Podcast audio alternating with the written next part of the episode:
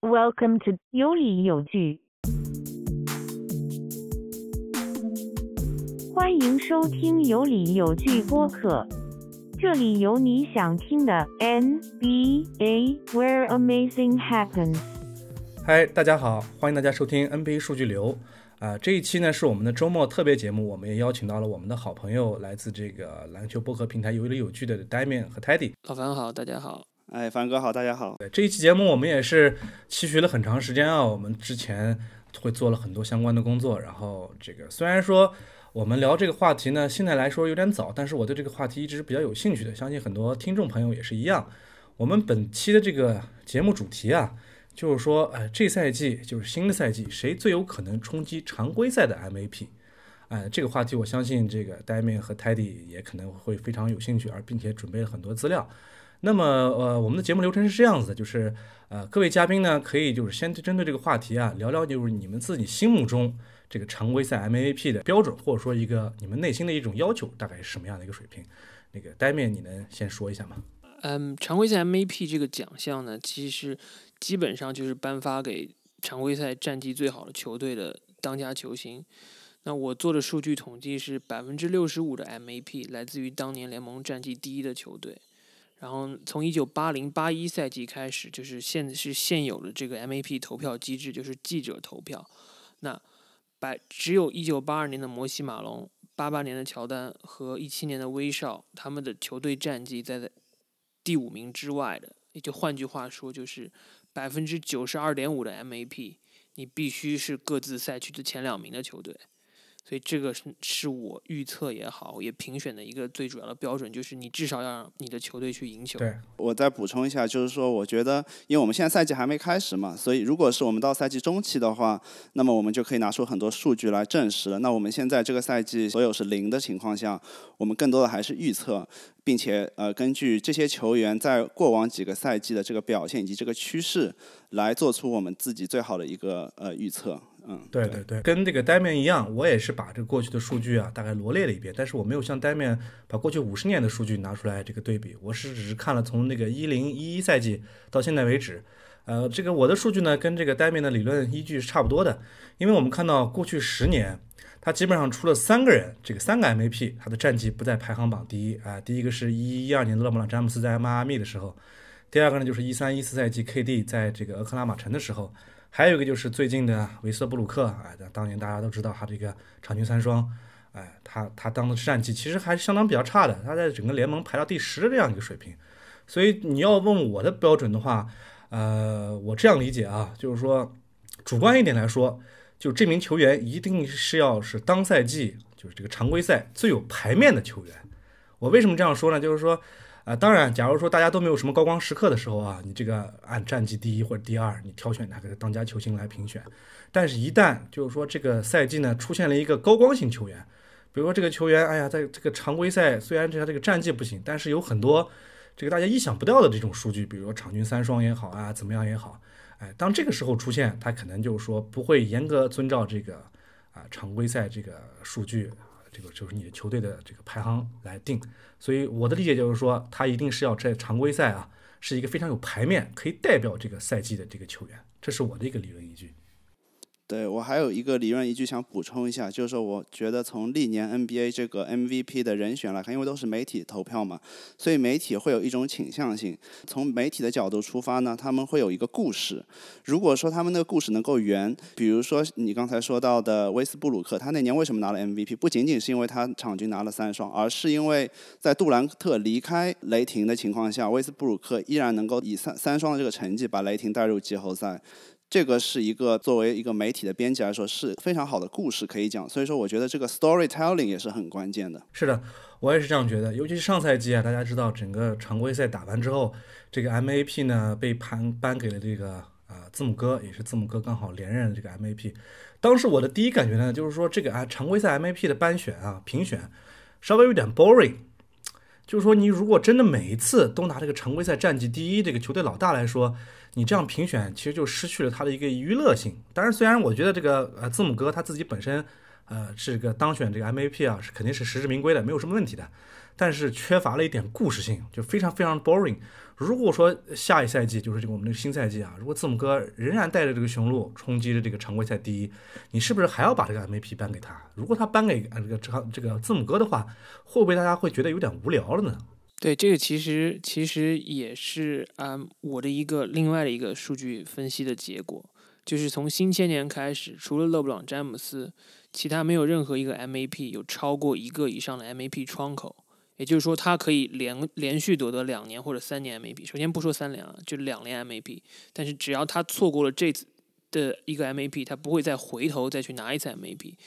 事实上，在联盟历史上，你去看能够多次拿到 MVP 的球员也是凤毛麟角。所以这也是我不知道你们的人选是什么了。但是我第一个排除的就是字母哥。我觉得字母哥没有机会去去再冲击三连。首先，三连 MVP 非常难，这是对一个联盟前五或者历历史排名前五、前十的球员一种肯定。我觉得字母在没进总决赛之前是拿不到这个奖项的。我完全同意你的观点，字母哥我第一个就排除。虽然现在以这个赔率来说，字母哥不知道为什么依然是最高的，但是我我觉得就像你说的，从历史角度来说，字母哥如果他能够拿三连 MVP 的话，在历史上。三连 MVP 的球员只有三个：比尔·拉塞尔、张伯伦和呃大鸟伯德。那我觉得字母哥比起他们这个水准还差很多。然后另外的话，甚至在历史上拿过三个和以上的 MVP 的球员，一共就有八个，其中也包括了乔丹，包括了摩西·马龙，呃，魔术师约翰逊。以及呃贾巴尔，那我觉得字母哥在没有拿到任何一次总冠军和总决赛 MVP 的呃情况下，要和这些人平起平坐，我我觉得是不太可能。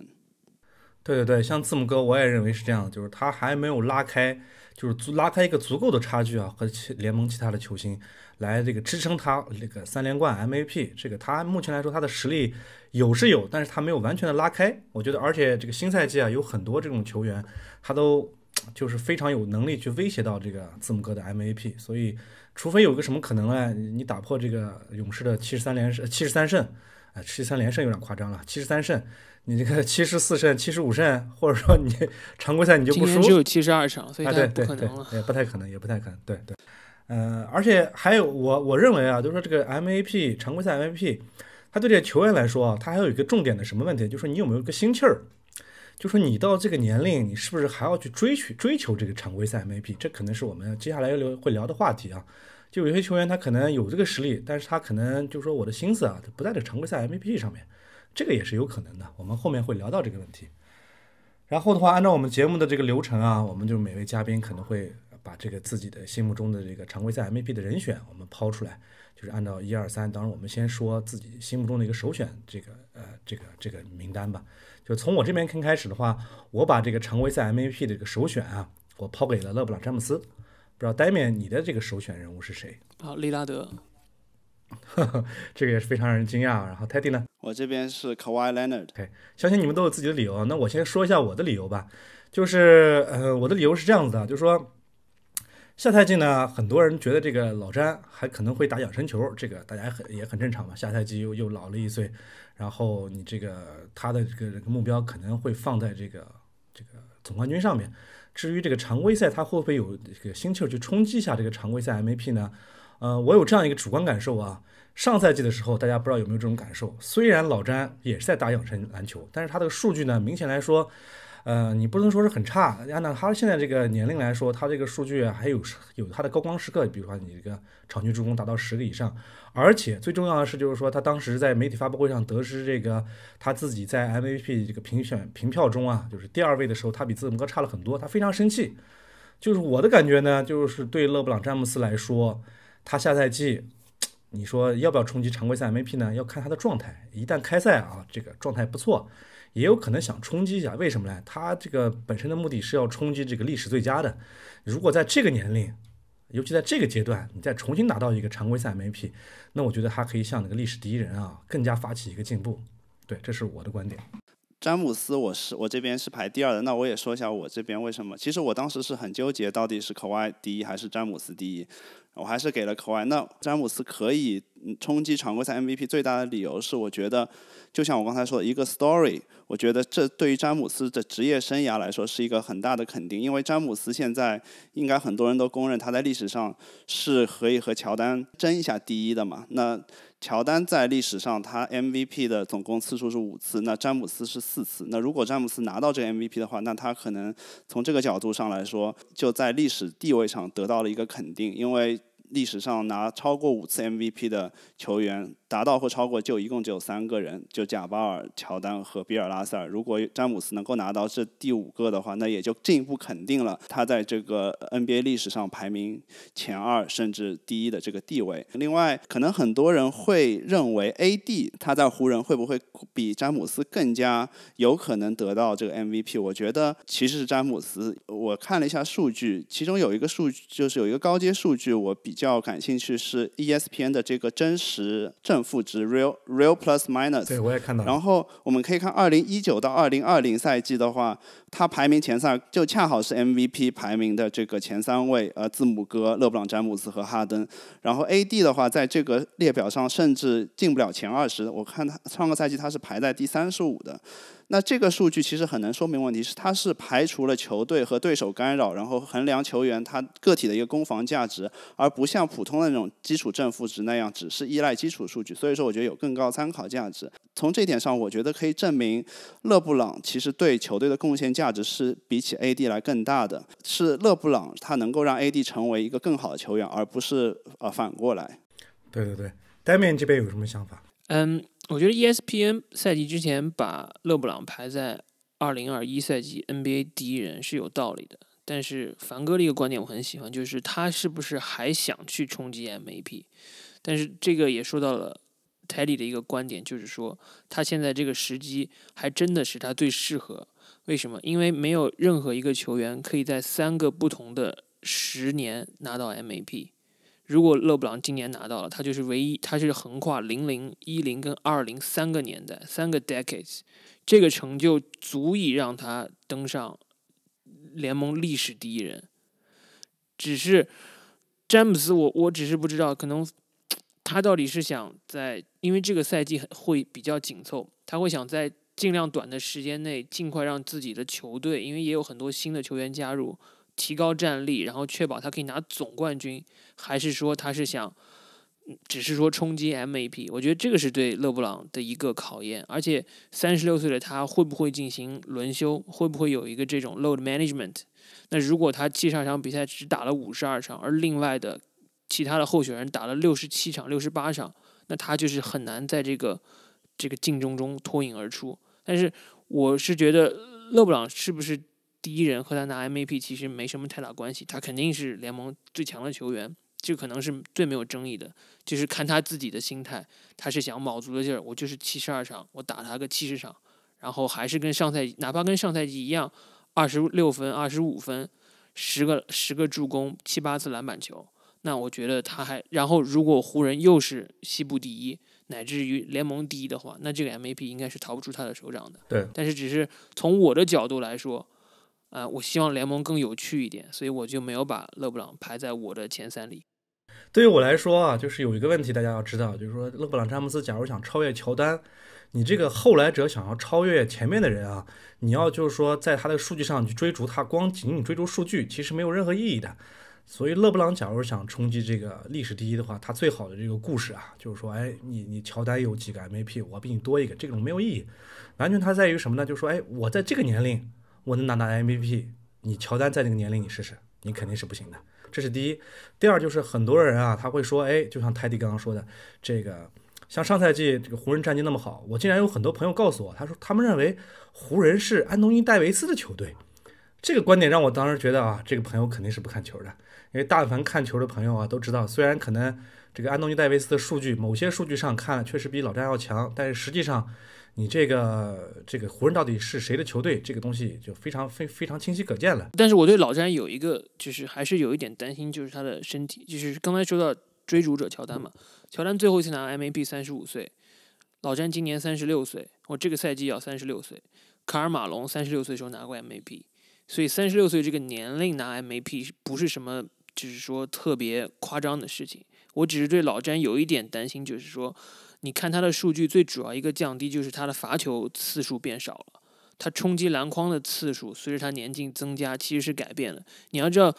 他第一次拿 MVP 的时候，每场比赛可以罚十个球，到上个赛季只有五点七次了，将近减少了一半。那他是下个赛季会开始是更养生呢，还是怎么样？然后他的三分球命中率呢，其实没有提高那么多，没有像他在热火那个 MVP 那个时代有将近四十或超过百分之四十的三分球命中率。所以对老詹来说还是其实挺难的。我是希望他如果怎么样，还是安安心心的打完常规赛，让新援更快能融入这个球队。然后再去看看有没有争夺总冠军的机会，因为 FMVP 还是比 MAP 对他来说更重要。对，当然如果是要以呃牺牲季后赛这个表现来拿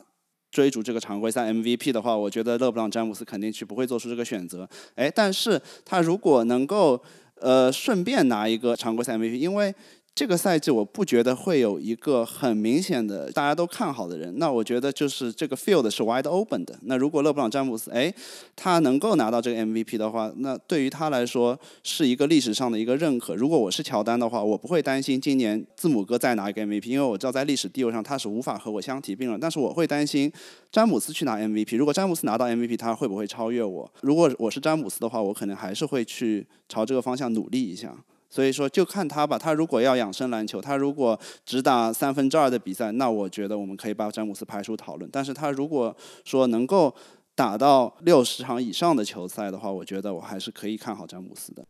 对，以詹姆斯对这个这个联盟的了解来说，他应该不会说自己会有这种负荷管理。只打几个几十场，我觉得他，而且他现在有个什么好处呢？就是说，他现在不用像那些年轻球员，非要通过得分来证明自己的能力，他完全可以靠这个组织能力啊，或者精神领袖带领的这种这种精神力量来带领整个球队往前走。而且这个球队的战绩好的话，一般情况下会把这个功劳全部归归结于他的身上。他身上他手里头有很多这种得分能力超强的球员，所以得分这块儿，我觉得他不需要他在常规赛做出什么特别多的这种牺牲，不需要的，就是他完全可以靠他的组织能力就可以把球队。带着往前走，对他的上赛季的助攻是呃职业生涯新场均十点二个，那么我们看这个赛季他如果能够进一步超过这个数字的话，我觉得很有希望。对，只要是这个他的这个球员在这个三分线外这个火力能保证一定的这个准度，我相信他的这个助攻数据啊，慢慢还是能有比上赛季会会得到一个比较好的提升的。对，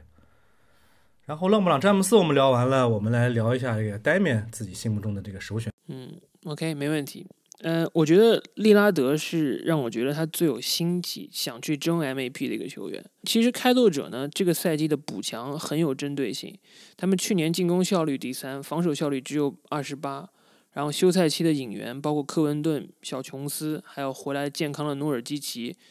这个是对他的侧翼的防守还有内线的防守是一个非常大的提高。开拓者还有一个数据是去年的板凳得分是联盟倒数第一。今年他们最大的变化就是把安东尼放到了第六人的角色。我甚至觉得安东尼有机会拿最佳第六人，因为他在板凳上是有更多的开火权的机会，是非常适合他的一个环境。所以他们这样的一个阵容深度的提高，很多人就是记得好像是开拓者去年是跌跌撞撞才进的进的季后赛，但是开拓者一八年的跟一九年都是西部第三，利拉德在一八一九年 MAP 分别排第四和第五。那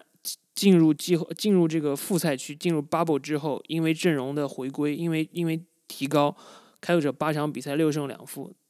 利拉德也是拿了一个没有 M A 没有 M A P 奖杯的 M A P，所以我觉得他是最有机会或者最有最想去冲击这个 M A P 的这个球员。他上个赛季场均三十分，八个助攻，四个篮板，然后三分球命中率百分之四十，三十岁的年纪是他最最最巅峰的时候。如果开拓者可以进入西部前二，我觉得利拉德的机会非常大，而且也是一个舆论的故事 （storytelling）。利拉德的故事就是二零一六年球队之前的全明全明星阿尔德里奇，包括马修斯、巴图姆全部离开球队，他接手的是一个你可能已经不记得有谁的有谁当队友的球队，但是就是那样一支烂队，当时 ESPN 预测是进不了季后赛的球队。进入季后赛，而且从那之后，利拉德每一年都能进季后赛，还进过一次西部决赛，所以他这个故事的励志的传奇性，其实是不亚于其他球员的，所以我是把他放在我的 MVP 第一名。利拉德呢，刚好也是我排名前三，我是把利拉德排在第三。那如果单从实力上来讲，我觉得利拉德可能比。刚才我们说那些联盟最最顶尖前五的，像字母哥啊、老詹啊，包括像 koi 我觉得还是稍微差一点。呃，从他获得荣誉来说，从他进入 O N B A 的次数啊，以及包括他之前几年的 M V P 的这个投票来说，但是正像等于面你刚才说到的，这个利拉德他的故事是非常好的。我看了一下过去二十年 N B A 获得这个常规赛 M V P 的球员里面，我们可以看到。只有两个人，他是没有在从他新秀那个合同开始的那个球队获得 MVP，就是纳什在太阳以及勒布朗在呃热火的那个。所有其他球员，你你看像威少也好像库里也好，呃杜兰特也好，都是在他最早选他的这个母队获得的 MVP。我觉得这个正是 NBA 想要促进的，就是尤其像波特兰这种小球市，利拉德他是一个非常非常好的故事。就像呃 Damian 你刚才说到，在一五年的时候，他的首发球员里边五个中的其中四个，阿尔德里奇、巴图姆、马修斯、罗宾洛佩兹，全部都签了其他球员或交易走。他能够在过去五年一手把开拓者带起来，年年进入季后赛，最差也也是第八。我觉得这是一个非常非常好的故事。如果换做其他球员，他可能已经失去了耐心，他可能会想要被交易走。那如果利拉德作为这样一个球队领袖，能够继续把明年的这个开拓者带到。季后赛的一个主场优势，我觉得他如果能够带到前四的话，那就足以证明了利拉德能够有竞争 MVP 的这个实力。所有的篮球编辑、所有的媒体都会非常喜欢这个故事，这也是为什么我呃非常看好利拉德获得这个 MVP 的原因。对，像利拉德这个球员呢，我也本身也是比较喜欢的，因为这个开拓者这个球队给人的感觉就是他们是一支硬骨头球队，尤其是利拉德他的这种风格，就是你可以说认为就是说他在这个常规赛或者说在季后赛，你可能可以打败他，但是你要想从他的实力上跨过去，是一定要脱一层皮的。尤其是这样子，就是说新赛季啊，他的这种阵容引援总体来说，应该来说是在这个休赛期比较成功的。再加上他会把这个场均可以达到十八分的这个安东尼卡梅隆安东尼放在这个替补席上，我觉得他在新赛季他这个成绩应该是来说啊，如果不出什么意外，冲击前四应该是个没有问题的。而且这个利拉德一旦就说能冲击到这个常规赛 MVP，我觉得他就会成为这个波特兰开拓者这支球队的一个图腾，并且作为这种一人一城的这种经典案例啊，这个流传在这个 NBA 的整个历史当中。所以，呃，我虽然他这个利拉德不在我的这个榜单前三之内，但是我个人啊是非常看好这个球员的。就是说，我也希望就是他有能有这种情况来获得自己这个终身的一个荣誉，把自己呢跟这个。詹姆斯、科比这些人平齐的一个水平，就是对我也是相当比较看好他的，但他确实不在我的这个前三榜单之内，这个要要说清楚。对，这个正常，因为利拉德的缺点就是防守端这个还是比较明显的，他可能还是偏进攻啊、偏组织啊这些东西。然后我还想说，利拉德有一个优势，就是他不是一个喜欢去轮休的球员，他只要不受伤，他都会去上场打比赛。对，他是硬骨头球员。没错，然后开拓者这个赛季的阵容深度其实挺吓人的，所以在这个相对密集的赛季里，如果就像我说之前的观点是，他打的比赛六十六、六十七场，球队战绩又不差的情况下，他的数据还是在以前上赛季的水平，哪怕就是跌到可能二十七八分、八次助攻或者九次助攻，那至少是数据上不会落后别人太多。那所以，对，所以就是我也比较期待开拓者今年的表现吧。我觉得开拓者这个。新赛季在这个休赛期的引援有一个比较低调的成功，我认为他在二零一九年的时候，呃，当时能够打入西决，我觉得一个很大的原因是开拓者的侧翼防守比较强。当时他有那个 Mo h a r k l e s 和 Aminu 这些比较能够防那些对位的这种锋线这个 Win 的球员，但是在他失去了这些球员之后，就上赛季下掉到第八。那么他这次的引援有引援来这个小德里克琼斯，有引援来科温顿，那这些都是在侧翼防。守的一个很好的补强，在进攻端他也把坎特给签回来，那我觉得从进攻端和防守端来说都不会比上赛季弱，所以说我很看好开拓者下赛季能够冲击前四甚至前二的排位。对，像利拉德，我觉得还有一点他是什么呢？就是他的这种领袖气质啊，他的领袖领导的能力，我觉得在目前来说，呃，东部我们先不说啊，西部来说，他这种领袖能力，我觉得可以可以排到这个西部的前二的水平，因为你看他整个球队。没有没有什么人愿意撂挑子，也没有人抱怨，就是说哎分配球员什么不行啊之类的，或者也没人这个羡慕他的工资，就是他能拿那么多，我怎么拿那么少？对，而像这个卡梅隆·安东尼，大家也知道，当时上赛季上上赛季的时候，基本上算是个整个联盟的一个毒瘤了。那当时可能也是出于这个侧翼这个进攻的位置啊，就会缺点人，所以把这个卡梅隆·安东尼招进来。但是你大家看到这个最终的结果啊，卡梅隆·安东尼在这个。呃，席位上，在他自己的位置上，能够为这个开拓者提供不少的火力，而且他非常臣服于这个利拉德作为他的领袖指导能力。所以说，你让这卡梅隆·安尼作为这个替补来说的话，我觉得现在目前来说，可能只有这个利拉德带领的这个开拓者能够稳住这个卡梅隆·安东尼，让他安安心心的做一个最佳第六人，为这个开拓者继续提供这个替补席上的火力。安东尼的职业生涯，其实我觉得算是被开拓者拯救了。要不然真的有点，要不然真的有点晚节不保的感觉。但是现在这个现在这个角色，其实应该是他，就是最合适的。所以就是说，洗尽铅华之后，觉得哦，因为我是一个得分非常强，我是一个单打单打很能力很强的球员，我就是需要一场比赛二十到二十五分钟，带领我的第二阵容，没有人可以跟我对位的情况下，让我尽可能去取分。我觉得安东尼，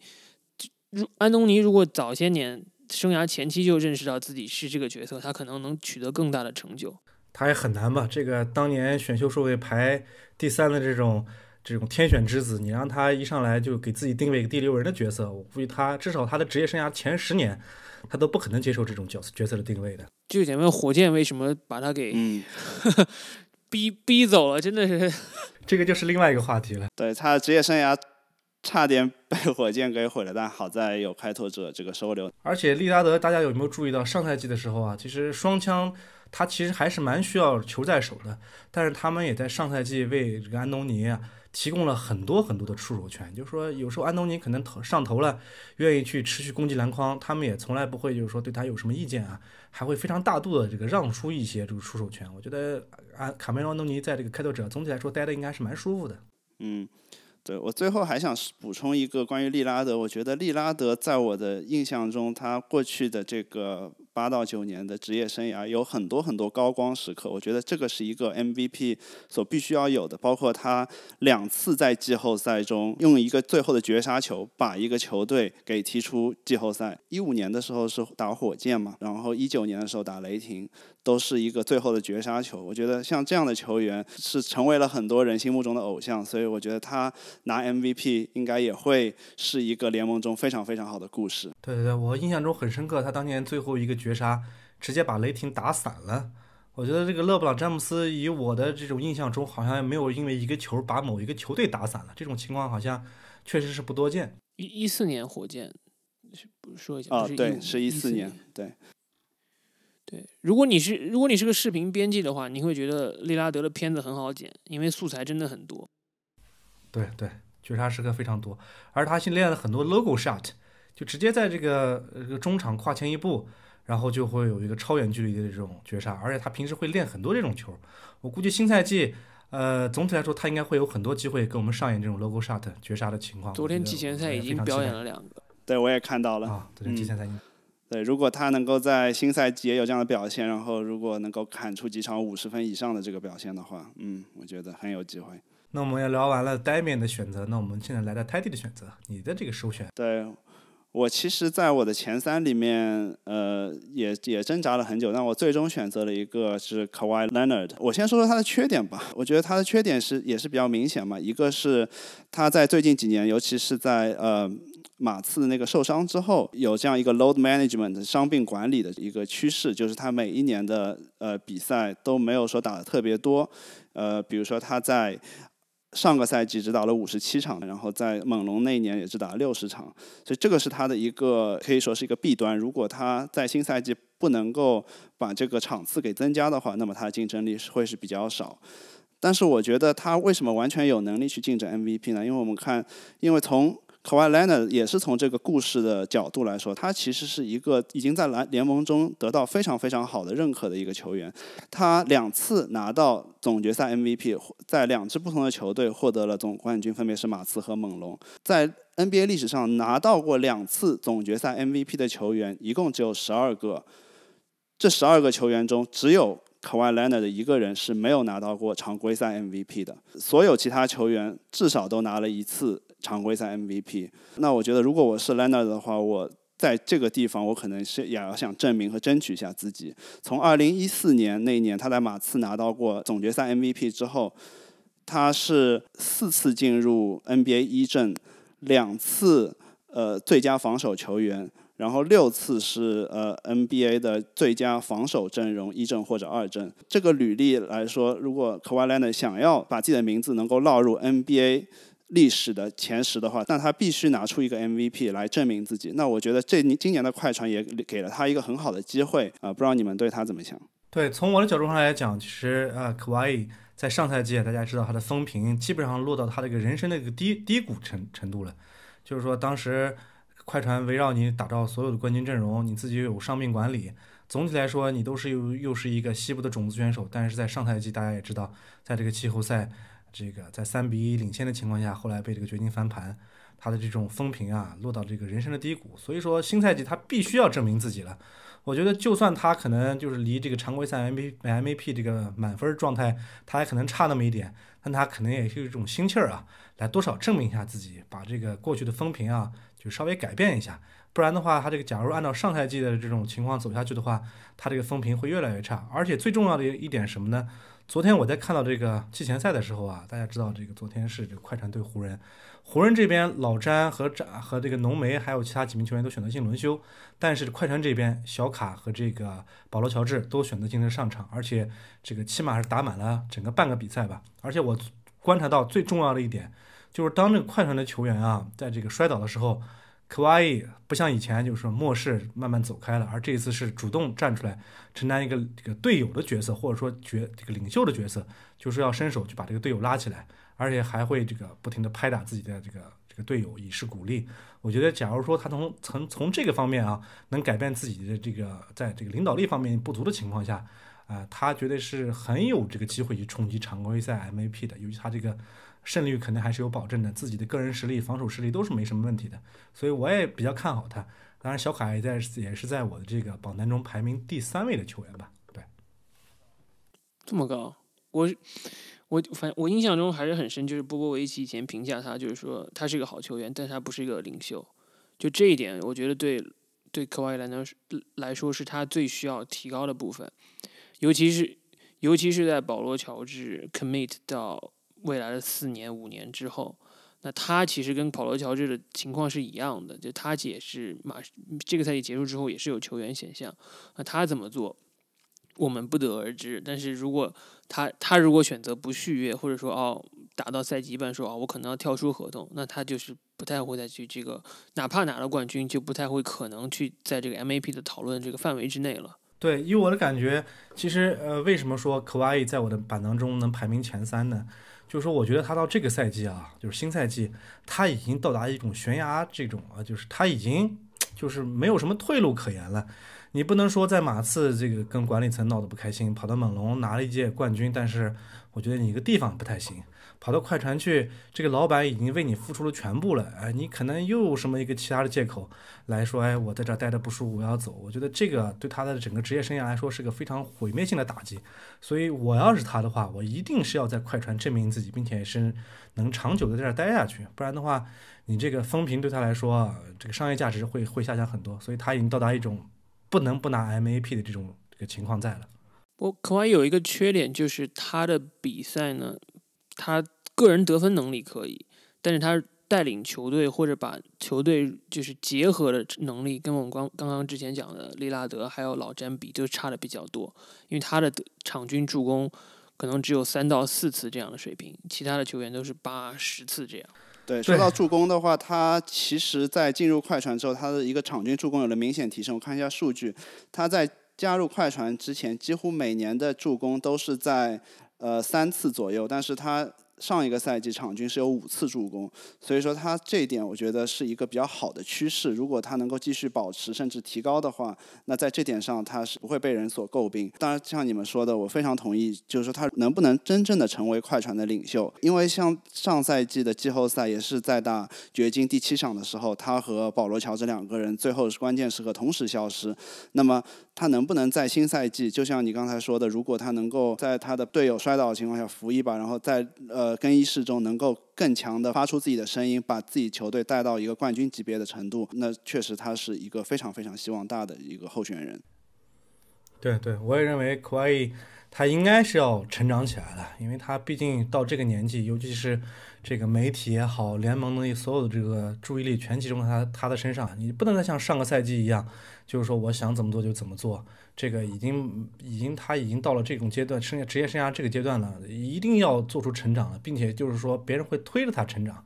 因为整个快船也好，还是整个联盟也好，都希望他成长，并且这个他要是再不成长的话，我觉得他可能很快就会这个从他的巅这个巅峰时期啊慢慢下滑的，我觉得是这样，因为他个人能力已经没什么问题了，完全就是在于他的一个领袖领领袖能力上面。没有，我我我反正没有把他排排进前三。我觉得他有机会，但是可能对我来说不是。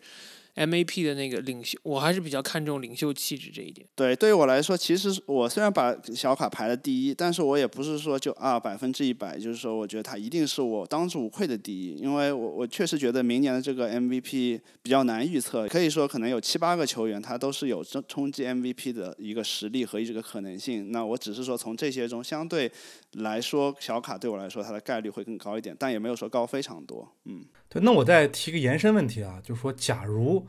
科瓦伊可以冲击这个常规赛 MVP，你们认为他们他他在这种数据上面还需要哪些支持？就是说，假如说就是哪些条件具备了，他就可以一定去冲击这个常规赛的 MVP。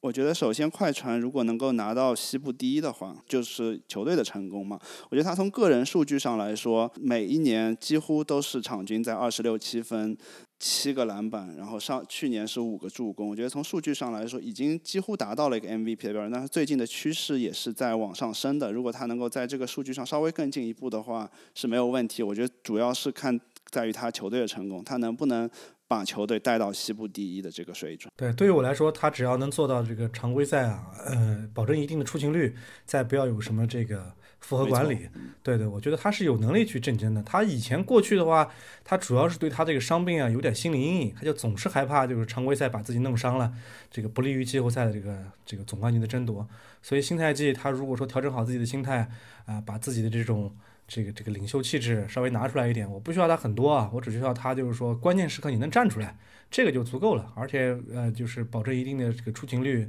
能稍微鼓励一下队友，把这个队友在这个更衣室的气氛搞好。呃，这可能对他来说有点难啊，但是我觉得我还是对他有信心的。对，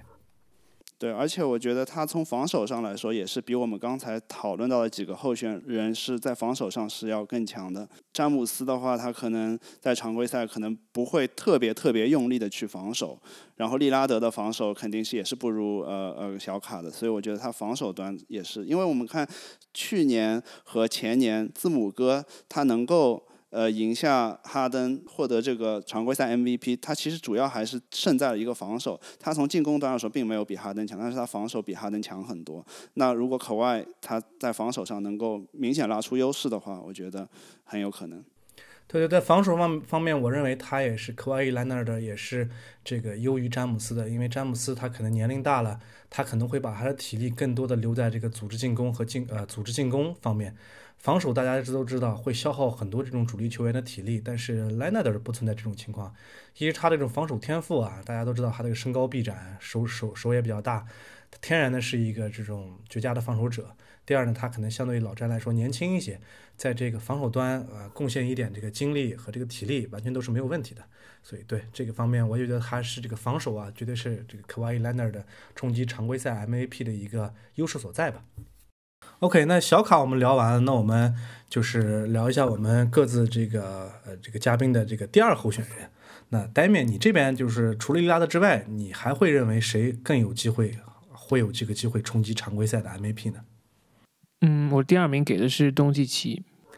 OK，这个这个呃呃，我我我内心中给的这个第二名也是东契奇。那呆妹，你能说一下你的理由吗？东契奇是这个就数据上面已经不用讲了，上个赛季就是接已经接近场均三双的水平。嗯，我觉得他今年之前我们讲到一直讲媒体嘛，他其实是今年算是一个媒体的宠儿。独行侠有十四场比赛会上全美直播，包括圣诞大战的最重要的比赛对湖人，这其实都是在为东契奇造势。如果东契奇能够在圣诞大战，比如说四十分的三双。战胜湖人，他从赛季一开始就给他定了一个很高的调子，然后在十四场全美比全美直播的比赛里，再去慢慢的去巩固他这个地位。那确实就是从 storytelling 上很厉害的球员。那他当然他就是我把他选在第二，主要原因是我觉得他的战绩是会拖后腿，尤其是铂金赛季初不能出场的比赛。独行侠很难可能获得西部前四啊或者更高的顺位。一旦你没办法进入前四的话，那确实上是比较难说。还有一点就是他实在是太年轻了。如果他今年可以拿到 MVP，他会成为史上最年轻的 MVP，比当年罗斯还年轻。他他今年只有二十一岁。东契奇的数据我是一点都不担心的。他我相信他今年可能有机会三十分的三双，尤其是这个。呃，铂金呃不能上的时候，他会承担更多的球权。他这个打球这个老老练的程度，确实是有 MAP 的水准。只是说，但是联盟未来的十年可能都是他的，他可能也许不着不着急，就是二零二一年，但是二零二零这个世代可能都是东契奇的。所以，对这也算是对他的一个期望吧。对，对我来说，这个东契奇也是排在我的榜单的第二位。为什么呢？就是说这个球员啊，他的高光时刻那确实很很强。就是我们可以看到，上一个就是新赛新秀赛季就获得 MVP 呢，是大概十年前左右的罗斯。那么上一个这个 MVP 颁给一个白人或者说一个外国人啊，那更是十几年前这个德克诺维斯基了。所以我觉得这个联盟假如说想有这个想法啊，就是拓宽海外市场，哎，如果说这个东契奇能够有足够的这种实力来冲击这个常规赛 MVP 的话，我觉得这是个非常好的故事。但是呢，他也有很多问题啊，就是说。他的数据虽然很耀眼，但是你只有数据行不行呢？我认为还是不行的，因为当年这个威少啊，他当然这凯文杜兰特离开以后，他有一个场均三双三双这样一个高光时刻。但是你说这个威少三双了以后啊，你再来个三双，有没有可能呢？我觉得这个联盟已经失去这个兴趣了，对这个数据来说的追逐，你不可能整个四双五双，这个也不太也不太合适。如果你说作为他作为一个超级得分手去冲击 MVP，有没有这种可能性呢？之前已经有哈登了，而且哈登当年的战绩呢，我觉得也是在联盟排名排第一还是第二，我忘记了啊，应该是第一。所以你说他有这个靠数据去争夺这个 MVP 的可能性呢？我觉得不是特别大。如果说你后高光时刻的话，联盟队的高光时刻这个基本上都玩的差不多了。所以要么你就是说你的战绩能排在这个联盟的前一或者前二，这个我觉得以他现在的这种这个独行侠的一个阵容排布来说啊，冲击前四都很危险，再别说前二了。所以我也很期待这个库班啊，千万不要浪费东契奇这个合同红利。就是东契奇现在还在这个合这个合同红利期嘛，大概一年一千多万，他还有足够的空间去吸引他这个第三得分点啊，或者怎么样。所以这个这要看这个独行侠的管理层了，是否能在赛季中或者赛季前期能帮他招来这种更可更可靠的这种帮手来帮他冲击这个更好的战绩。这也是他获得这个常规赛 MVP 的一个重要标志吧。东契奇呢，他是没有进入我的前三的榜单，但是我是把他排在第四的。呃，我觉得你们刚才也都提到，最最大的一个疑问对于东契奇来说，我我是完全不质疑他能够拿出一个非常非常亮眼的这个数据，甚至达到场均接近三双的这个表现，我是完全不会质疑。那最大的问题是，他能不能在西部这个豪强的这个争夺下？冲到前四甚至前三的这个水平，我觉得以我对新赛季这个预估来说，我是觉得比较难的。我觉得他是在一个第二梯队，我觉得第一梯队是快船和湖人，然后第二梯队可能会有呃掘金、有犹他爵士、有波特兰开拓者和小牛这些球队。那他能不能在这个第二梯队中脱颖而出，能够冲到一个第三甚至第二的成绩？如果他能够的话，我觉得呃东契奇是非常有希望。那我为什么对？达拉斯能够冲到这么高的顺位有点质疑呢？首先一个是你刚才提到的是那个波尔津吉斯，他的伤病我觉得是一个比较大的困扰。他在休赛期是做了手术嘛，也是比他受伤的时间推迟了一个月才做这个手术。他新赛季开赛的时候是一定不会立即伤愈复出，他可能要等到一月份、二月份这个时候才能复出。那么这个会不会对他的战绩呃带来影响？因为我们知道，呃，小牛如果没有了 p r z i n g u s 的话，他的内线还是相对比较羸弱的。他有那个呃大块头是博班，对，然后德 w 炮也是刚从那个跟腱的这个伤势中刚刚恢复过来，所以我不觉得他们内线能够。在西部这个豪强的争夺下能够顶住，呃，然后另外我觉得他球队这个赛季休赛季没有明显的补强，我觉得他现有那些球员虽然大部分都留住，但是他们有点被高估，我没有特别看好像呃 Team Hardaway，包括像 Trey Burke，然后他换来的这个呃约什理查德森上赛季表现也不是很好，然后换来这呃这个 James Johnson 也是年纪有点大了，所以我觉得角色球员阵容来说，我并没有觉得独行侠会强到西部第二、第三的这个水准。最后一点是说。东契奇毕竟现在还年轻嘛，才二十一岁。那么他在未来十年中是有非常非常大的概率拿到不止一次的 MVP。所以说，我觉得并没有急着说联盟要把今年的 MVP 给颁给他。嗯，没有，我我我对我我对他排第二其实算是个期望了。那我还是觉得下一个下一个十年才是他真的要发光发热的十年。另外就是我一直觉得东如果字母哥想要离开。密尔沃基、达拉斯是一个很好的去处。他跟东契奇如果可以联手的话，之前好像我们也节目也聊过，两个人可能未来十年或者是统治全联盟年轻版的詹姆斯加 AD。你可以想象詹姆斯跟 AD 是二零一三年联手，或者二零一五年联手，而不是二零二零年的联手，那样的统恐怖的统治力，这个我也不知道。但是讲到这个，我们就说到今天为止录节目为止，字母哥还没有续约。所以他的未来是怎么样？没人没人知道。对对，OK，那那因为这个呆面的这个第二选择跟我的选择一样，所以我这边的选择我刚才也说了我的理由，所以我们就直接跳过。那轮到 Teddy 这边，你的第二选择是谁？我的第二选择刚才已经说到是 LeBron James，所以也可以跳过。那我们就直接聊到这个第三选择，呆面，你的第三选择是谁？我先保密，你们说你们的第三选择。OK，对对对，我的第三选择其实就是小卡了，也可以跳过。那巧了，我的第三选择是利拉德，所以也可以跳过。那不如等一年你揭晓一下你的答案吧。你的第三选择，我第三选择肯定是没有人想到的，因为我选的是欧文。OK，这个在风口浪尖的欧文。OK，我我的理由是这样，我觉得篮网有机会拿到东部第一，甚至联盟第一，因为 KD 跟欧文的付出。KD 可能受伤之后没有办法再像他以前那样，但是就算他的移动能力受到限制，他的投篮能力至少也能成为欧文一个很好的挡拆的搭档。而且欧文上个赛季已经是二十七点四分、六点四个助攻加五点二个篮板，三分球命中率接近百分之四十。当然，最最最重要的是，我是把这个票投给欧文，是因为我很期待他和德安东尼的合作。德安东尼，我们知道他作为主教练的时候，第一个赛季就帮助纳什拿到了 MVP，并且连续两年 MVP。他第一年去火箭和哈登合作，就让哈登拿到 MVP 第二，第二个赛季拿到 MVP 第一。他对于核心后卫、控球后卫的提升，他的体系是非常非常大的。纳什之前也已经说了，这个赛季的进攻我就交给德安东尼。我觉得对于纳什而言，他最主要要做的是如何安抚他球队那些。角色球员，比如说 Lavar 或者丁威迪，或者是呃 Allen，他们的合同马上可能要到期了。每一次只要篮网爆出交易，都是他们三个三个兄弟，就是啊，你们去去换，给我换个超超巨吧。那这种这种心态如果一直在，如果他们一直好像是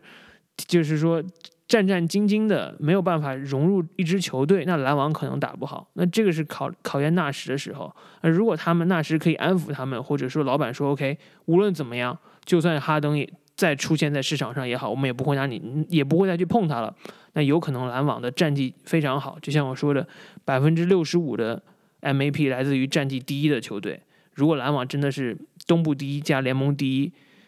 欧文是还是这个不逊于任何人的数据，那欧文为什么不能拿 MVP 呢？那我的问题是，欧文为什么能呢？如果篮网能够真的冲到东部第一的话，那为什么不是 KD 而是欧文拿呢？因为我觉得 KD 在受伤之后，他可能他的自主进攻能力是会受到限制的。就算不受伤，KD 今年也已经三十二岁了，马上就是下个赛季就是三十三岁了。他从年龄上来说，他的运动能力也到了该退化的时候。他，但是他的优势就是作为一个身高将近七尺、一个臂展无敌的一个一个。高个投手，他的投篮能力，他的投篮节奏是一直在的。我是很期待他和欧文打挡拆的时候，一旦因为挡拆最难防的就是像 KD 这样的球员，他可以去往外撤，他去做 roll，他去做投三分的动作，你让对方换防的内线是没有办法去跟的。那欧文有一种说法叫无差别单打。如果欧文你把一个大个子换到欧文的身上，那对欧文来说也是一个很很好的优势，让他去发挥他一对一的一对一这个这个特点。所以这就是我觉得他和当然他和 KD 肯定是同样重要，但是我觉得如果真的篮网排的排的更高，可能 KD 的得分会比欧文多一点点，但欧文的助攻可能从六六点四个变成七点八个，或者哪哪怕八个九个，那这个时候他可能就是说哦，那给我我颁给这个。欧文，还有一个还有一个原因也是从数据上来说的。我之前说过，你除非除了勒布朗詹姆斯新千年之后没有一个 MAP，有两个 MAP 窗口，他一旦得过 MAP 就没有在下一年没有继续的话，他就没有回头路了。他的 MAP 窗口就对对已经关闭了。你强如邓肯也只是两连 MAP，没有拿过第三个，他打了二十年。你强如奥尼尔也是如此，KG。诺维茨基这样的球员，鼎鼎大名的球员，在联盟叱咤十几年、二十将近二十年，他们也只有一个 MVP 窗口。所以，我觉得 KD 在这个年纪，你让再再去拿 MVP，已经不是特别现实的事情了。OK，对于我来说呢，这个欧文，呃，作为你的第三选择，我也是蛮惊讶的，因为我当时我在做 NBA 数据流的时候，他第一期节目其实就说到了欧文。对于欧文这个选手呢，我认为他确实是无差别这个单打，他和这个凯文杜兰特的情况是一样。其实我认为他们其实更加适合一个杀手型的角色，就是说整个这个比赛陷入一个很焦灼的状态，那由他们俩来主动这个持球在手，发起进攻是没问题的。但是我对欧文最大的疑问就是他这个是否有这个足够的领袖能力，就是足够的这种领袖领导能力。我们也知道，从上赛季开始啊，这个篮网的情况是什么呢？你欧文只要一上场，那我就输球。那你只要一下场，我们就赢球，跟当年的凯尔特人是一模一样。就是你欧文以现在这种领袖领导能力去带领这些完全从心里打心眼是不服你的这种球员，你怎么能依靠这些情况能够冲击这个呃这个东部的第一，或者说整个全联盟的第一呢？他对他的战绩总体来说，我是持非常大的一个怀疑态度的。呃，我也同意你的观点，我觉得欧文是在我的榜单中没有进入前十的，甚至。我觉得有两种情况吧，一种是明年篮网能够打到一个东部前四甚至更高的一个水准。那如果是这样子的一个情况的话，那我觉得能够拿到 MVP 的，在欧文和 KD 两个，我觉得应该会是 KD，因为。KD 是唯一上赛季篮网没有进季后赛到这赛季的一个最大的变化。欧文虽然也有伤病，但是他去年还是打了一些比赛嘛。那么我们可可以看到他在自己带领球队的那些呃比赛中，他的战绩是不是很好？那么最终让篮篮网能够进到。东部前四的豪强的这个这个水准，那当然就是要归功给 KD 了。然后我觉得同样也是欧文他自己带队的一个领袖气质。我觉得欧文唯一拿总冠军甚至进总决赛那几年是在詹姆斯身边打，他自己呃当领袖的情况下，他早年在骑士也好，然后后来去了凯尔特人，包括去年在篮网都没有能够展现出一个领袖的这个风采。对，对我来说。我们都知道，过去十年啊，这个常规赛胜率最高的球队，大部分情况下队内的气氛都是比较和谐的。可能他们中心目中可能有谁会不服气谁，但他基本上是在埋在心底心底里头的，不会像这个这赛季的新赛季的这个呃篮网一样，这个把大家把所有的怨气都写在脸上。而且这个新赛季，我对这个篮网的磨合呀，我也持非常大的一个怀疑态度。他能到底走能走多远？我觉得主要取决于这个欧文嘛。如果他能做到一个百分之百的一个蜕变，就是相当于他自己的人生道路这个一百八十度旋转，这倒是有可能。但是我觉得是很难的。对。因为刚才我们说的所有前提是篮网能够在新赛季打好的情况下，那我觉得更大的可能性是篮网其实并没有我们想象这么厉害。我觉得篮网的防守其实还是很成问题的。我对欧文就是欧文这个就情商，我们之前私下也聊过，就是我觉得其实是有点低的，有时候说话确实不太经过，不太考虑别人的感受。比如他在凯尔特人的时候公开说：“哦，我欠詹姆斯一个道歉，我觉得我对不起他。”对柴对对双探花对当时凯尔特人几乎全队的年轻球员说：“哦，年轻人不知道怎么拿冠军。”但是，但是你你要你要想，就是那个时候的欧文他也年轻啊。欧文二十四岁的时候就在总决赛的舞台，Game Seven 投入一个至关重要的球，进了那个球之后，他没有得到足够的尊重或足够的掌声。进了那个球之后，骑士拿了冠军，所有人都开始聊詹姆斯是最佳球员，欧文就是被习惯性的被忽略了。他心理上肯定是有一定的就是不服气啊，或者说不爽在，所以他也很快就去了去了凯尔特人。本来以为在凯尔凯尔特人可以带领这些小孩子啊，或者说还在新秀合同的双探花闯出一番天地，但没想到自己因为自己的原因没有成功。我觉得。我听他的播客，听他和 KD 聊，我觉得他们两个人的性格很相相近，所以他们两个人如果是可以拧成一股绳，或者是像我刚才说的，纳什可以作为一个球作为球队的主教练，把其他的这些角色球员粘合在一起，篮网的战斗力应该在我眼里是东部排名第一的，所以我也是，所以这也是我我把它放在欧文放在 MAP 榜单里，也是其实是对篮网的成绩的一个期待更多一点。OK，我我明白你的意思，就是说你觉得这个欧文可以获得这个常规赛 MVP，他其实是有很多条件的。首先，他要控制自己的情绪；第二，纳什有足够的这种粘合力来把整个球队粘合起来；第三，就是球队的其他的这个角色球员也有这个心气儿来帮助这个篮网获得这个常规赛比较好的一个这个胜率。但是就是说，这么多条件都要同时具备，那欧文才有可能就是说冲击这个常规赛 MVP。但他我个人觉得啊，这这三个条件要全部获得下来，难度还是有点大的。篮网花了一点六亿在今年去付工资，他不会满足于只是进一个东部半决赛。这些球员，这些球员现在可以说不服欧文，但是他们面临的情况也是，如果打不好，他们一定会被送走。所以他们也是有压力在的。你可以不服欧文，欧文跟 KD 这两个人未来三年都会在这里待着。你你你只能跟着他打，你不要觉得自己怎么样。如果纳什可以从中做一个很好的典范，就告诉大家，你只要打得好，你总会有钱，总会有市场，你总会成为你想成为的球员。那他们可能会就是变成拧成一股绳。对，呃，我还有一点要补充一下啊，如果欧文啊，他作为一个杀手型的球员，就是作为一个得分后卫或者小前锋这样的角色，我觉得他可能会有更有这种。几率去冲击常规赛 MVP，但是他现在所处的一个位置是一个球队的大脑，一个核心，就是说一个控球后卫这样的一个角色。也就是说，他在新赛季他会有大量持球在手的这种情况在。所以我觉得，呃，如果说他还在保持这个控球后卫这个角色，有他自己的这种掌控力，对于球队这种进攻发起的话，我觉得还是相对会还是比较难。我的观点还是还是这样，就是还是很难，非常难。对我也是同样的观点，我觉得，嗯。他如果能够打出当年纳什这样水平，不仅仅个人的进攻一打一单打能够打出来，并且他能够成功的串联球队的话。在这种情况下，他才会是一个 MVP 的有力争夺者。但是我从他过去的这个凯尔特人，包括在骑士的这个几年的经验来说，我并没有看到他有这样的一个潜质。那么有可能纳什再加上德安东尼他们这个强有力的教练组，能够把欧文打造成这样一个 MVP 潜力的这个选手。我觉得，呃，唯有这样子，然后并且篮网确确实实的能够在西部进前一和前二。这样情况下，后文才能够去冲击这个 MVP，所以概率是比较小，但不是说为零。对对，就包括这个，就是也是很多人说纳什，其实纳什在遇见德安东尼之前没有拿过助攻王，哈登在没有遇见德安东尼之前助攻也没有上过双，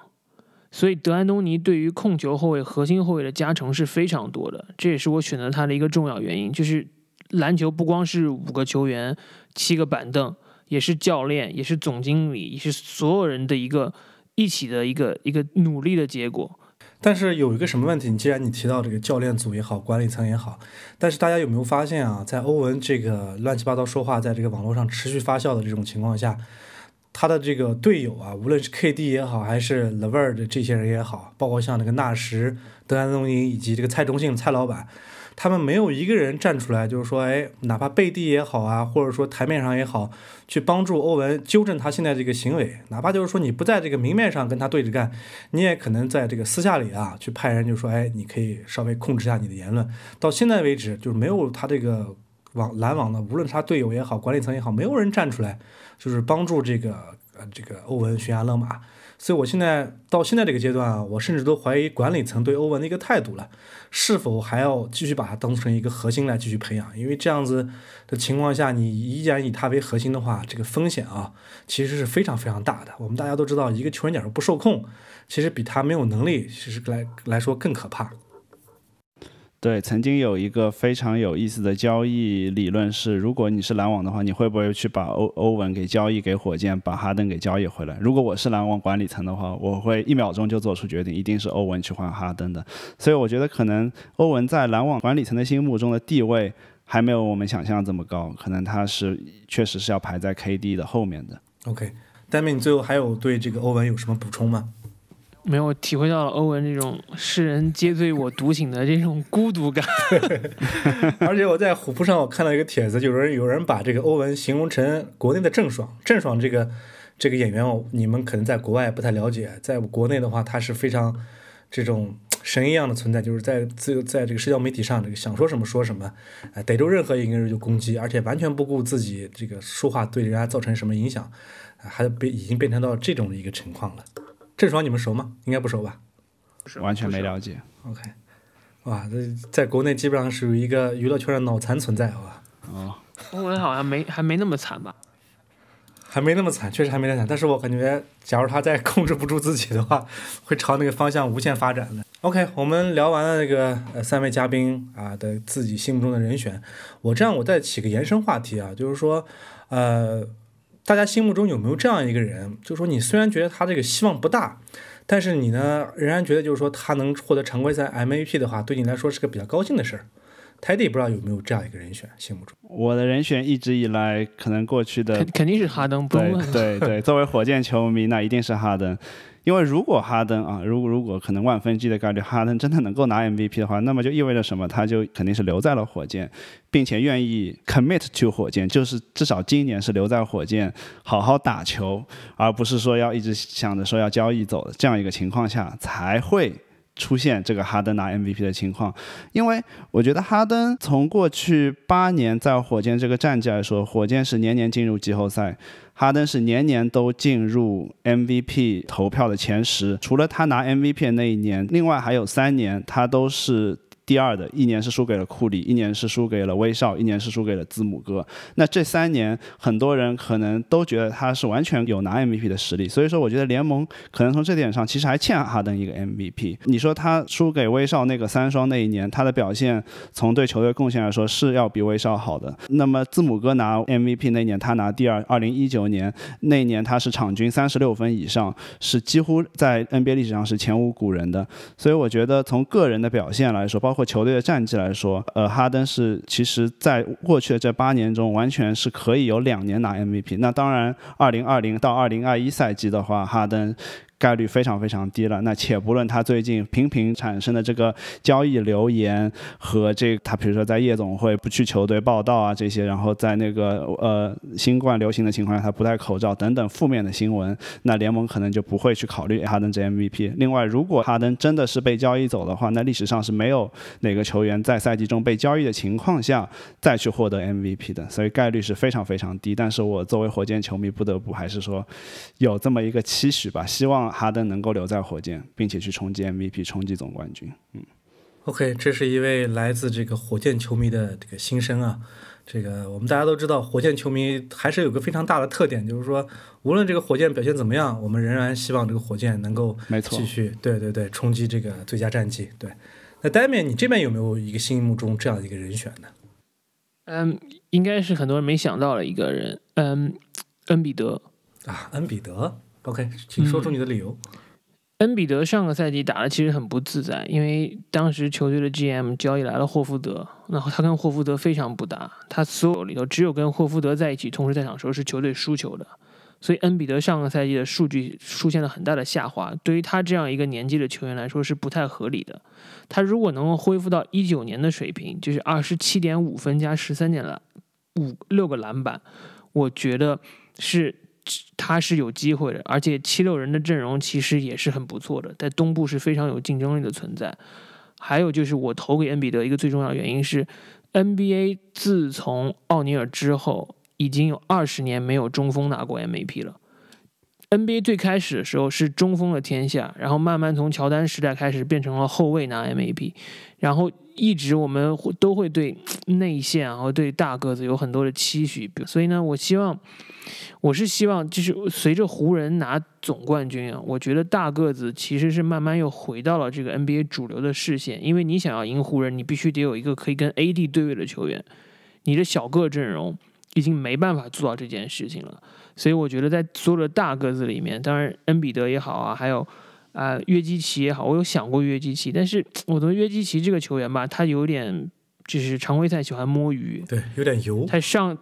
他尤其上个赛季，我不知道大家印象深不深，就是他打完世锦赛吧，整个人已经肥了三圈吧、四圈的样子。他就是整个常规赛减肥，然后季后赛发力的一个球员。所以在这点上来说，我是比较期待恩比德以及恩比德。我刚刚也讲到了，就是七六人今年的阵容是其实挺适合他的，外面多了三个射手，然后。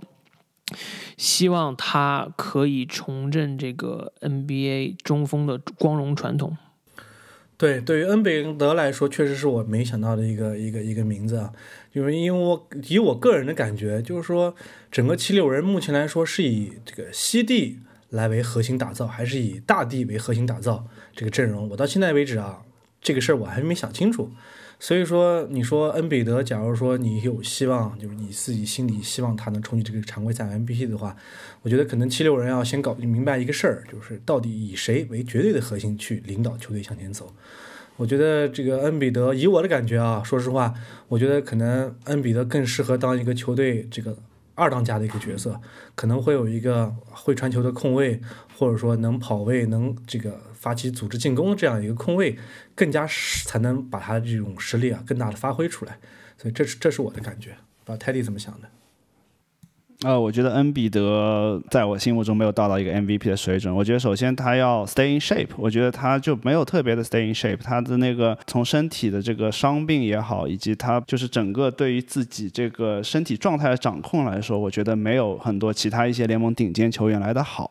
那那那我觉得这是一个他的致命的缺点。当然，如果说七六人能够在他的带领下，还是回到那个句话，就战绩说明一切嘛。如果七六人能够比如说冲到东部第一，不是完全。没可能，那恩比德自然而然就成为了一个非常有力的竞争者。对，恩比德确实我们没想到啊。那我说一个名字，这个名字我觉得大家可能怎么说呢？这个常规赛 MVP 前三肯定是没有他了，但是呢，你要说完全把他这个从这个榜单中全部剔除，我觉得这个对他来说也不是很公平。那这个名字呢，就是这个勇士队的库里。啊，我个人认为啊，就是。勇士现在这个情况，再想冲击这个常规赛这个比较好的战绩，我觉得希望都不是很大。但是呢，我觉得就是说整个这个勇士啊，他的这个王朝本来还是有机会啊，能延续这个两三年。但是随着这个克莱汤普森的这个受伤啊，我觉得这个勇士可能未来可能基本告别他这个王朝这个生涯了。尤其是我印象中啊，这个库里。好像在没有从来没有在这个汤姆森缺阵的时候证明过自己，因为大家都知道他其实是个顺风型的球员，就是说球队打得好，我三节大概下班，但球队打得不好，这时候啊，你是很难期待库里能够站出来带领球队这个取胜的，啊，不知道你们对库里有没有什么想法呀？我觉得库里他是一个呃，从正负值来说是一个正负值无敌的球员，就是他可能在这点上甚至被低估了。因为我们看他的这个真正的正负值来说，一每年只要他在场上的情况下，不管是勇士夺冠那些年，还是说勇士没有夺冠那些年，他其实正负值都是很高的。他不仅从一个持球的球员也好，也是一个无球球员好，都会给对面球队带来很大威胁。呃，所以库里的话，如果说汤普森这次没有伤病的话，我其实。是会把库里从我的 MVP 候选人排得很高，可能甚至会进前三。那最被拖累的当然就是勇士的战绩，在我的这个初步对西部各球队的这个排名预测中啊，我没有把勇士能排到一个能够进季后赛的球队。那如果勇士进不了季后赛，那库里当然也拿不了 MVP。所以这个是我觉得为什么库里没有办法拿呃 MVP 的原因。我没有从库里本身他的实力上去质疑，只是说他可能今年就刚好又摊了一个烂队，和去年一样。我觉得库里也不需要再去证明自己是 MVP 的，他毕竟已经拿过两连 MVP 了，所以他从心态上来说，可能健康的打球啊，或者说是因为因为啊这个汤普森不在，他们不可能拿总冠军，仅凭他一己之力。所以呢，我觉得他可能因上个赛季他自己打的那仅仅打了那几场比赛，其实发挥也挺糟糕的。相当而且我觉得对于，而且我觉得对于勇士来说，最大的问题就是格林不再是之前那个夺冠的格林了。格林的下滑其实是很厉害的，很多人忽略了。只是当然，格林也是本来好像也没有那么重要，但其实格林作为勇士体系的一环，或者说勇士可以打五小的一个重要的一个一个原因，他一旦不行了，那他可能这个五小就不存在了。所以，所以勇士，我觉得他今年选秀选怀斯曼也是这个原因。我之前觉得他们可能会去摘一个后卫，但是他最后选了怀斯曼，可能是觉得 OK，我现在是需要打一点传统的篮球了。我之前讲到了呢，有 AD 在，你必须叫叫人和他对位。所以勇士今年如果可以，比如说让怀斯曼跟库里打出一些配合，增加默契，然后同时看可不可以拯救一下维金斯的这个职业生涯，同时考虑汤普森明年回来之后。再去看看有没有机会拿夺冠，但是我觉得对于最主要就是对于库里来说，他也不需要一个第三个 MVP 再去证明自己了。那他需要的可能是健康，或者说 在场再去再去打，因为也现在也有消息说勇士可能会跟他提前续约嘛，那可能再去打未来的三年四年是是他的是他想要面临的问题。对，我觉得库里这个能不能拿 MVP，主要受制于这个勇士的这个呃这个常规赛的胜率。大家，我刚你说到这个格林啊，我想提一个数据，就是格林大概的现在的薪酬是一年两千五百万左右。这个上赛季的情况啊，基本上是他会有很多这种出入的权啊，但他的数据是什么样的呢？场均这个二十八点三分钟啊，只能贡献八分，六点二个篮板和六点二个助攻。这个数据啊，你对一个我觉得七八百万的选手来说，应该还是没什么问题，但对于一个两千五百万的这种核心球员来说，可以说是相当糟糕的。再加上他的合同期又比较长，没法交易。我觉得未来可能他也好，库里也好，汤姆森也好，基本上锁死了这个这个勇士未来可以冲击这个呃常规赛的这一个很高的胜率，或者说季后赛的一个胜率。基本上我觉得这个他已经跌出了这个神坛了吧，相当于。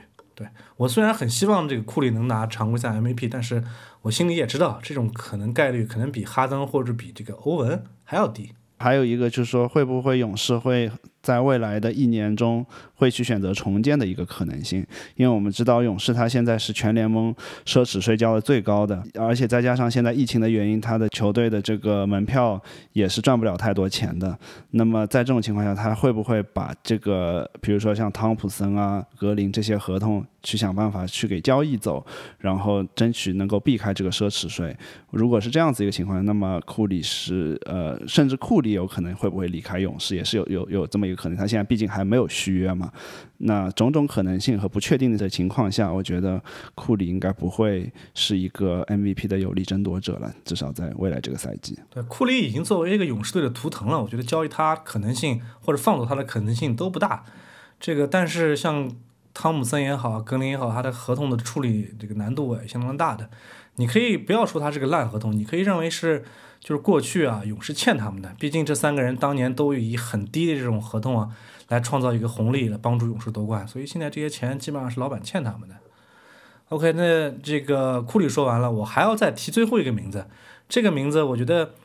呃，在这个 MAP 的这个争夺者中啊，应该还说是比较有市场。但是很奇怪的是。他这个名字从来没有，就是没有出现在我们三个人的这种三个名单里头，就是相当于我们三个人每人三个，其实是有九个名的机会，但是他在九个名额里头都没有出现。这个人就是那个洛杉矶湖人的安东尼戴维斯，我也很很奇怪啊，就是我自己虽然没把 AD 选进去，但是你们两位也没有选进去，我觉得这个还是一件蛮奇怪的事情的，因为以他的数据和各方面内线的统治力来说，应该来说他是有机会的，不知道二位怎么想？一一如果他有詹姆斯在，他就永远不可能是球队老大，所以这个就没有什么可，除非是詹姆斯受伤，那长期缺阵，然后湖人还是东部西部第一。但是 AD 在鹈鹕的时候已经证明自己，其实当老大，球队上限很有限的。所以我我一直没有把他当我不我我觉得，嗯，美国媒体也好，一直在在吹捧 AD，当然是因为他的先天的条件在，但是最适合他的角色就是现在这个二当家的角色。对我也持同样观点，我觉得从他呃当年在这个。呃，新奥尔良这个这个表现就看看出他其实没有一个特别强的球队大当家带队争夺总冠军这个实力。那我们刚才也大概提到，在提勒布朗詹姆斯的时候提到这个真实的正负值，我们其实看到其实是勒布朗的贡献要远远比 AD 大，在这个湖人现在这个体系中。那么呃，如果说勒布朗没有太大的下滑的情况下，我觉得湖人如果真要在勒布朗和 AD 中间选一个 MVP 的话，那还是会是勒布。布朗，呃，另外还有一个就是 A.D 嘛，毕竟现在年纪还轻嘛，对吧？呃，这个这个也是在湖人签了一个这个五年的长约，所以我觉得，呃，A.D 未来还是比勒布朗还有很多机会的。所以如果真的是明年的 MVP 的话，那给勒布朗也 OK 了。那 A.D 毕竟可能我等勒布朗退役之后，那那湖人就是 A.D 的球队了。那之后再竞争 MVP 吧。OK，大家有没有有有没有这样一个假设啊？就说我们知道这个勒布朗詹姆斯和欧文现在闹得很不愉快，其实也算是当年这个欧文在当二当家的时候，这个勒布朗詹姆斯没有很好的或者更好的来处理这个他和队内年轻人这种一种关系。那从现在的这种媒体上来分评来看，这个勒布朗詹姆斯其实还是非常关注到 AD 这个在球队里头二当家或者一个年轻人的这种成长性。他有没有可能在新的赛季，就是他完全勒布朗詹姆斯啊，完全放弃了自己对常规赛 MVP 的这种争夺，完全把舞台常规赛的舞台完全交给这个安东尼戴维斯，自己退后呢，作为一个精神性的领袖，来帮助这个安东尼戴维斯扫清一切障碍。呃，包括像湖人的这种常规赛第一战绩也好呀，包括像帮助他这个控制媒体的风评啊，包括像为他做球啊这种情况，就是能为更能为你更好的做嫁衣。这样的话，我觉得这个湖人未来几年的这个阵容会更加稳定一点。你们觉得有没有这种可能性会出现？我觉得还是有吧。如果勒布朗真的有这个心，他要去扶持这个戴维斯，安东尼戴维斯，让他去成为球队当家，可能他会觉得这对自己未来几年夺冠的概率各方面来说是更好的情况下，他可能会做出选择。但是，就像我们刚才也聊到，勒布朗詹姆斯能不能做出这样一个选择，真正把舞台去让给 AD 的话，还是会有一个大大的问号，因为勒布朗他自己。可能也是要在追逐乔丹这个道路上，他可能自己也想去争夺常规赛 MVP，所以说我觉得，只要勒布朗不做出太大的让步的话，那可能还是在所有球迷的心目中，还是以勒布朗呃优于 AD 为主。嗯，我想说，你精神上这个想法是肯定是对的，或者说从这个人员管理上，这个想法肯定是没有问题的。但是根据现有球队的状况，因为你引入了哈雷尔，所以你他其实跟勒布朗去打挡拆的威力是绝对会是比他跟 AD 同时上场的时候这种内线没有人去去这个释放空间的效果来的好得多的。所以我觉得有了哈雷尔存在，其实是帮助勒布朗更容易的。制造他的就是说刷助攻也好啊，或者是怎么样也好，就是他这个阵容配置不是完全按照 AD 的风格来的。那所以在这种情况下，哪怕勒布朗很想交权，那其实其实上赛季 AD 得分已经比勒布朗多了，但是他就是 AD 的这个角色，这个还是还是只是二当家的角色。OK，对对，AD 我目前来说也是这样的想法。其实上赛季的时候啊，呃，我有很多朋友，他们认为 AD 才是一个常规赛 MVP 有效的争夺者。啊，可能上赛季会有人觉得这个 AD 无论从这个战绩也好啊，还有他这个内线的一个压倒性优势也好啊，都有这样的一个概念。但是我自己本身啊，因为我非常尊重勒布朗詹姆斯嘛，从我上赛季的直观感受来说，这个 AD 数据哪怕就是说啊，还能拿到一个三十加十加十加五。或者加急的这样选择，他一样也不会对这个常规赛 MVP 有什么太多的这种可能性的。对我是这样觉得。但是这个球员，你说在错过这几年，未来有没有机会呢？像刚才两两位说了，他之前在这个鹈鹕已经证明自己不是个带队能力很强的球员。假如说老老詹在这个未来几年某一年选择性退役啊，当然也不太可能退役，他的合同已经签了，就是他完全有一个这样衰退的情况下，呃。这个 KD 呃 AD 有没有能力带好这个湖人队啊？真是确实要打一个很大的问号。所以他假如说这两年没有机会去冲击这个常规赛 MVP，以后我估计可能性会更小。如果说 AD 像你刚才说的一样拿到场均三十加十加十加五的话，我觉得 AD 是很有机会拿到 M MVP。但是我觉得就像你刚才说的，AD 其实并不是一个很好的串联球队的一个球员，他。他的助攻上赛季只有三点二次。如果在没有勒布朗去串联球队的情况下，AD 是没有办法真正把球队的战绩提升到一个有质的飞跃。我还是期待 AD 带着勒布朗儿子拿冠军了。对对对，这个我之前也做了期节目，这个老老詹的儿子有没有可能这个进入这个 NBA，这个都是都是两说了。对对，是目前来说是这样子的。所以我觉得这个，因为詹姆斯他这个合同啊，我印象中是又签了个两年的续约合同。所以我觉得这个明年他有他可能还会自己去想办法去冲击这个常规赛 MVP。但是，假如说这份合同结束了，到下一份续约合同开始，到他可能有一个三十七八岁的时候，他可能会我们刚刚说的情况，就是为这个 AD 做个嫁衣吧。但那时候我估计可能会有不一样的情况。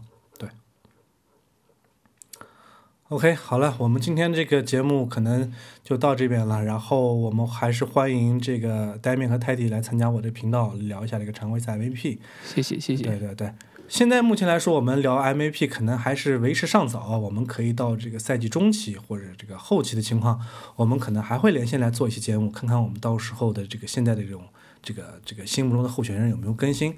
好吧？那我们就再次欢迎两位来到我们的频道。那我们下期再见。